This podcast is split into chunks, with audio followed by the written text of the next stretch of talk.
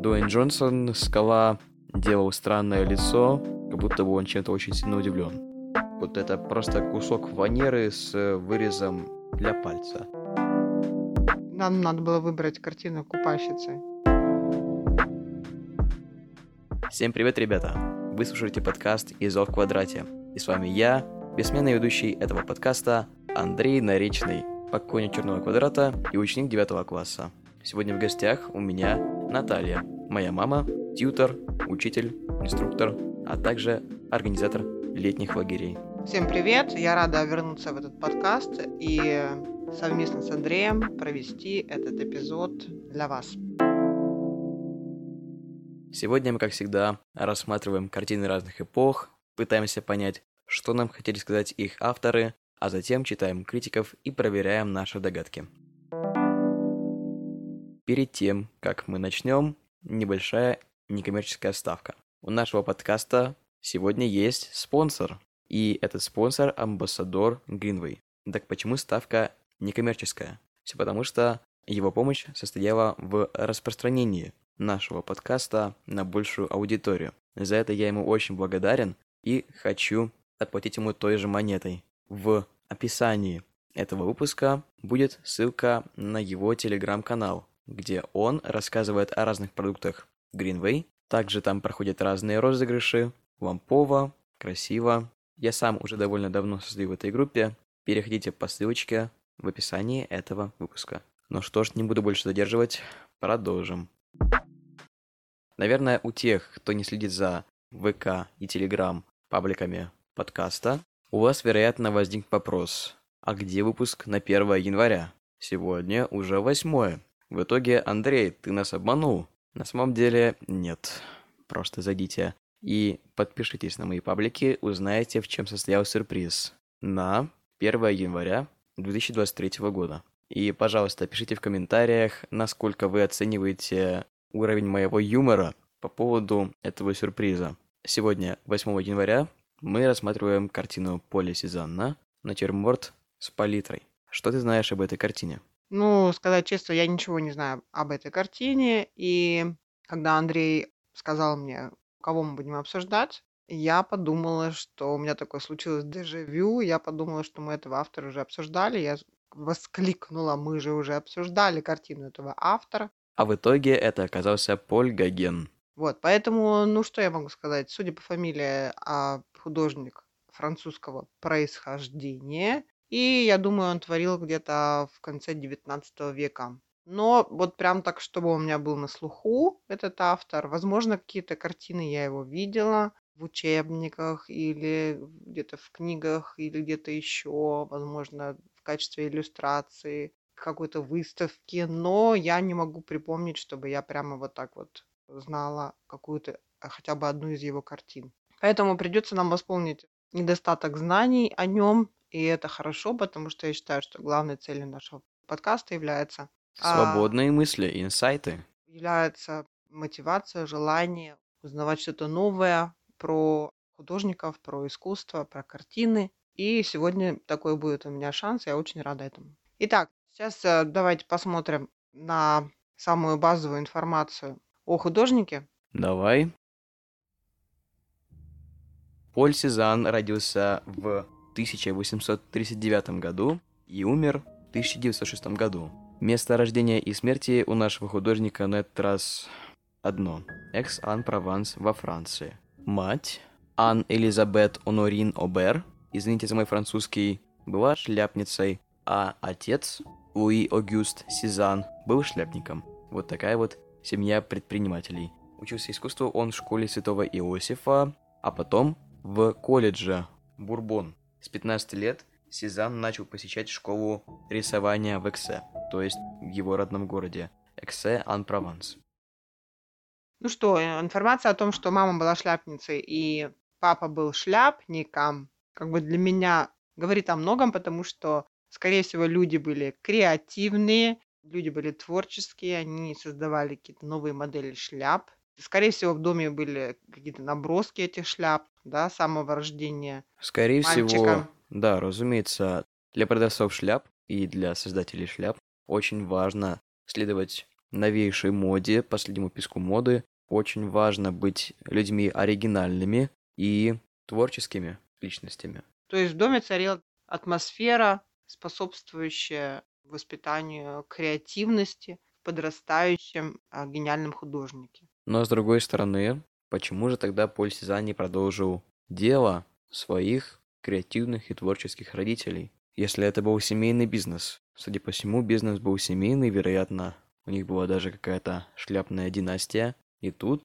Поль Сезанн решил уйти в художники. Профессия, в принципе, конечно, романтизированная на время 19-20 века, но при этом всегда связанная с какой-то не от мира всего и небольшими заработками в большинстве случаев. Это тоже интересный вопрос, почему Поль Сезанн не продолжил дело своих родителей. Ну что, судя по его образованию, он получил классическое художественное образование, классическое для того времени. Наверняка хотя бы в начале своего творческого пути он э, творил в стиле какого-то классицизма. Но так как мы уже видели, что примерно в это время, в эти года во Франции происходит развитие новых направлений в живописи, скорее всего, уже в поздние периоды он либо стал членом какого-то другого движения, да, более авангардистского движения в искусстве, либо даже, может быть, сам стал родоначальником, положил начало какому-то новому направлению в живописи. Вот это вот жилка в его семье, следовать последним пискам моды, это, скорее всего... Как-то проявится, да, в дальнейшей его жизни? Да. Интересно, будучи окруженным шляпами все свое детство, он часто рисовал шляпы на своих картинах или нет? Он рисовал людей в шляпах? Вот. Если он нарисовал портреты, то, скорее всего, он рисовал их в том, в чем приходят люди. А раз шляпы в то время были вещью модной, носили их практически все, кто вообще мог себе позволить, рисовал и рисовал много, как и другие портретисты того времени. То есть ты думаешь, что он не придавал особого значения этому аксессуару, да, этому предмету человеческого гардероба. То есть, будучи таким, можно сказать, специалистом, да, экспертом в этой области, он не злоупотреблял большим количеством шляп на своих полотнах. Не уверен, то, что он был специалистом в этой области. Все-таки это же родители занимались шляпничеством. И далеко не всегда дети увлекаются тем, чем увлекаются родители, даже если те каким-то образом пытаются вовлечь их в свое дело. Я согласна, но особенно в более поздних периодах жизни человека, у него часто вот эти вот образы из детства возвращаются к нему, как в виде ностальгии по детству. В общем, ассоциации идут с детством достаточно теплые. В общем, эти образы достаточно живо себя проявляют, судя вот даже по мне, если взять. То есть человек часто возвращается к тому, что у него было в детстве. Ну, в общем, посмотрим. А особенно мне интересно, сейчас мы откроем картину, и будет ли там шляпа на картине или нет. Раз тебе не терпится, давай перейдем к рассмотрению. Ребята, подключайтесь к творческому процессу и тоже смотрите на картину. Ссылка в описании под этим выпуском. Интересно было послушать ваши версии толкования картины. А! Нету шляпы. Надо же, какой ужас. Мужчина без шляпы предстал перед нами. Да, перед нами предстал мужчина в пиджаке с рубашкой, разумеется, с палитрой. Название отображает то, что мы видим, ни больше, ни меньше. Нет, вернее, мы видим больше, чем отображено в названии картины, так как на картине еще есть мольберт. На картине есть мужчина, бородатый мужчина с заусиной, с палитрой, с кистью, или что это такое у него в руке, помимо палитры я имею в виду, и мольбертом, а именно куском мольберта. Один глаз у него прищурен, а второй раскрыт. Выражение у Поля Сезанна на этом автопортрете довольно-таки неоднозначное. Выражение лица, я имею в виду. Похоже очень на мем, который ходил некоторое время по интернету, да и сейчас ходит, где Дуэйн Джонсон, скала,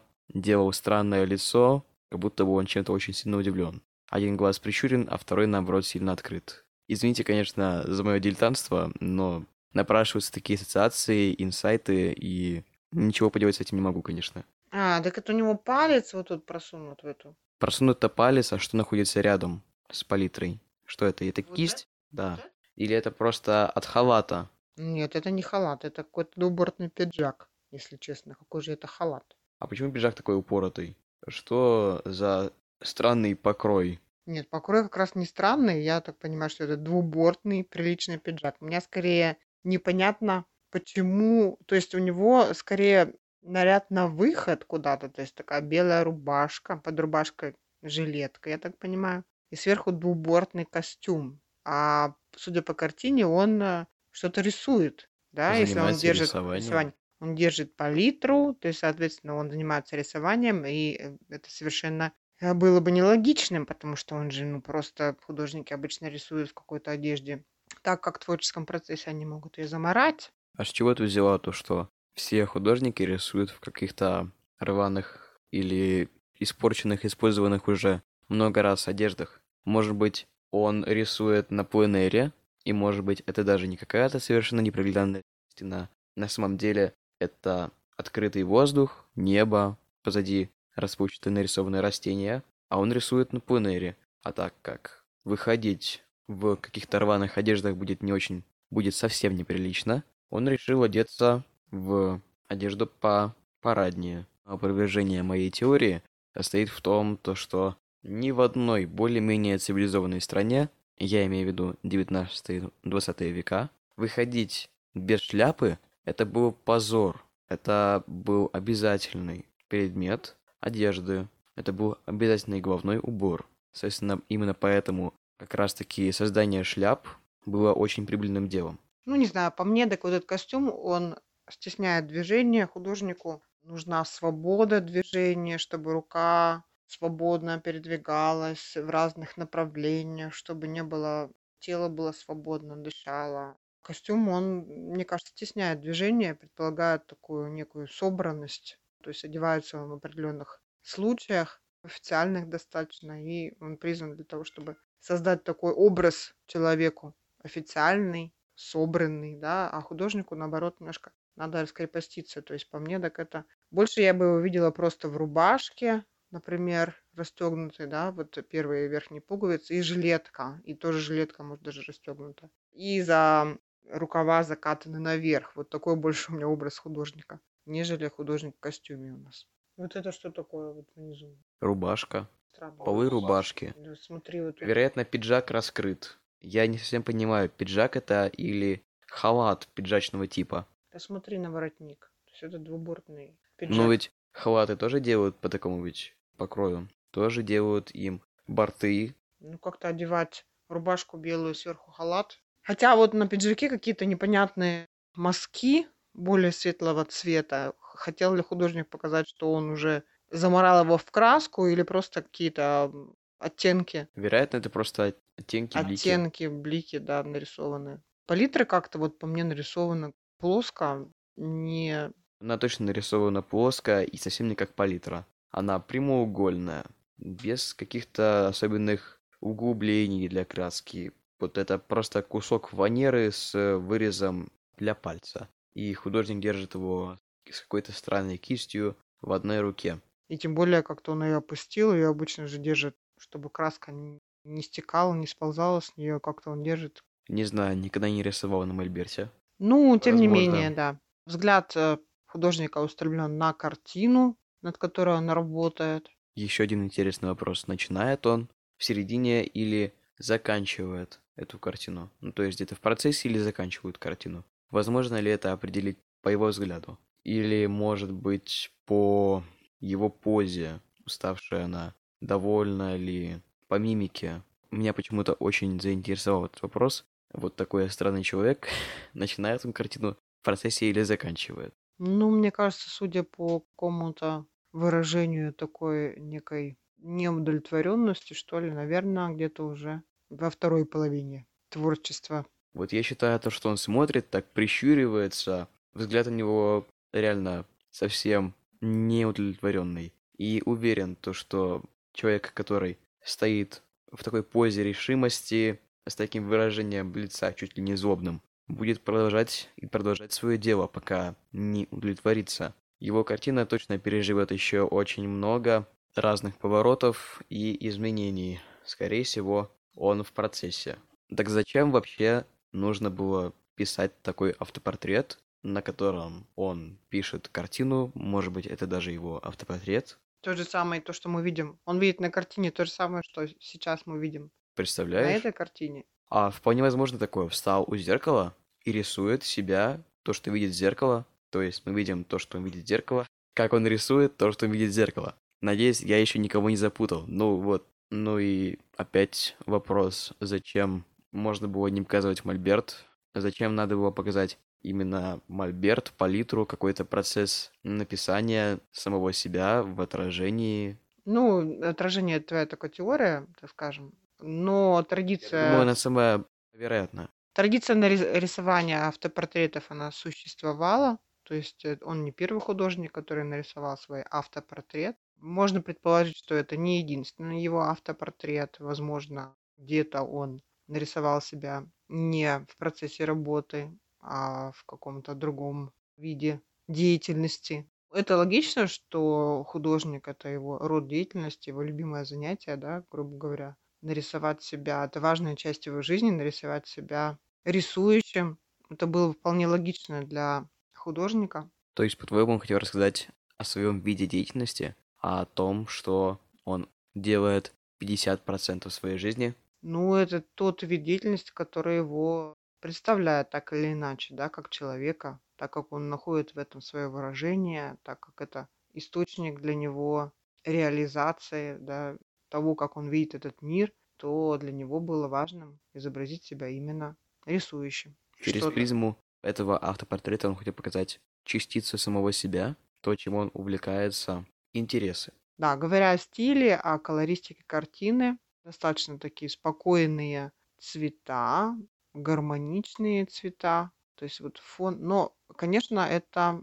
Я бы не сказала, что это классицизм. Скорее вот эти вот мазки, они похожи на экспрессионизм, да, в какой-то степени. Не сказала бы, что совсем, да, то есть они не настолько рельефные, эти мазки, но все равно как бы мазки, они видны, они рельефны. С помощью мазков создается определенное настроение, особенно вот этот вот фон, да, цветовое решение фона, потому что скорее всего, если мы говорим, если мы сошлись на том, что это внутреннее какое-то помещение, то это всего, да. не было реальным фоном угу. того, где он был. Лицо так исполнено в такой технике, то есть там на лице видны светотени с помощью более темных цветов, передаются светотени. По-моему, импрессионистов как раз не было передачи светотени. У них в основном все решение за счет цветов происходило. У импрессионистов и экспрессионистов отличие от классической для них школы было в том, то, что они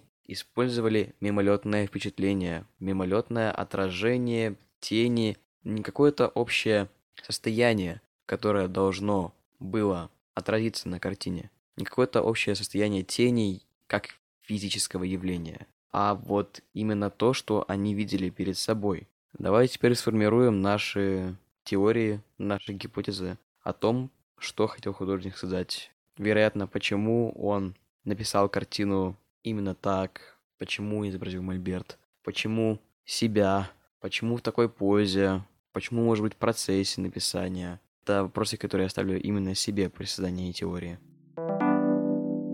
Я склоняюсь к тому, что это все-таки традиция, определенная художественная традиция писать автопортреты. Поль Сезанн изобразил себя в процессе творчества, то есть э, в процессе, который занимает очень значимую часть, играет очень значимую роль в его жизни. Он художник, он творец, он так э, общается с этим миром, так э, показывает его, да, свою призму восприятия этого мира, транслирует какие-то свои идеи. По одежде мы очень много говорили, да, вопросов очень много по одежде, почему он в костюме, так он художник, так он себя видит, вероятно, он решил себя нарисовать в такой вот более торжественной одежде. И, скорее всего, в этой картине был отход от классического приема, от классических методов и приемов в живописи по технике исполнения. Там, например, это может быть какая-то оригинальная техника наложения мазков, Колористика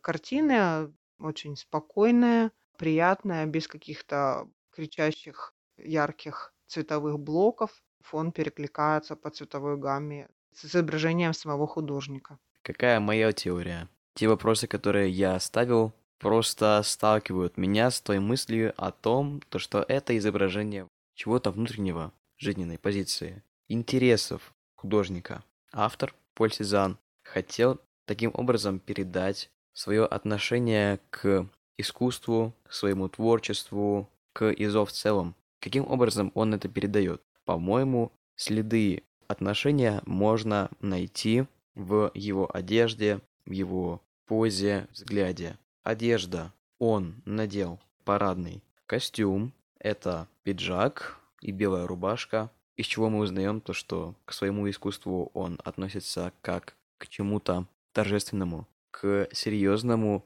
процессу, который достоин уважения. И поза его уверенная, его взгляд полный неудовлетворения также поддерживает мою теорию о том, то, что к искусству он относится строго, и именно это он и хотел отобразить в этой картине. Сам тот факт, то, что он рисует перед зеркалом, то, что он рисует перед зеркалом, меня очень забавляет.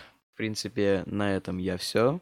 Хочу лишь еще сказать то, что ну и вы, друзья, тоже не молчите. Пишите ваши теории, ваши догадки о том, что бы могла значить эта картина. Эта поза, мимика, вероятно, почему здесь мольберт и палитра. В комментариях в Apple Podcast, а также под постами в паблике ВК. Подписывайтесь, заходите. Ну что, давайте теперь перейдем к картине критиков.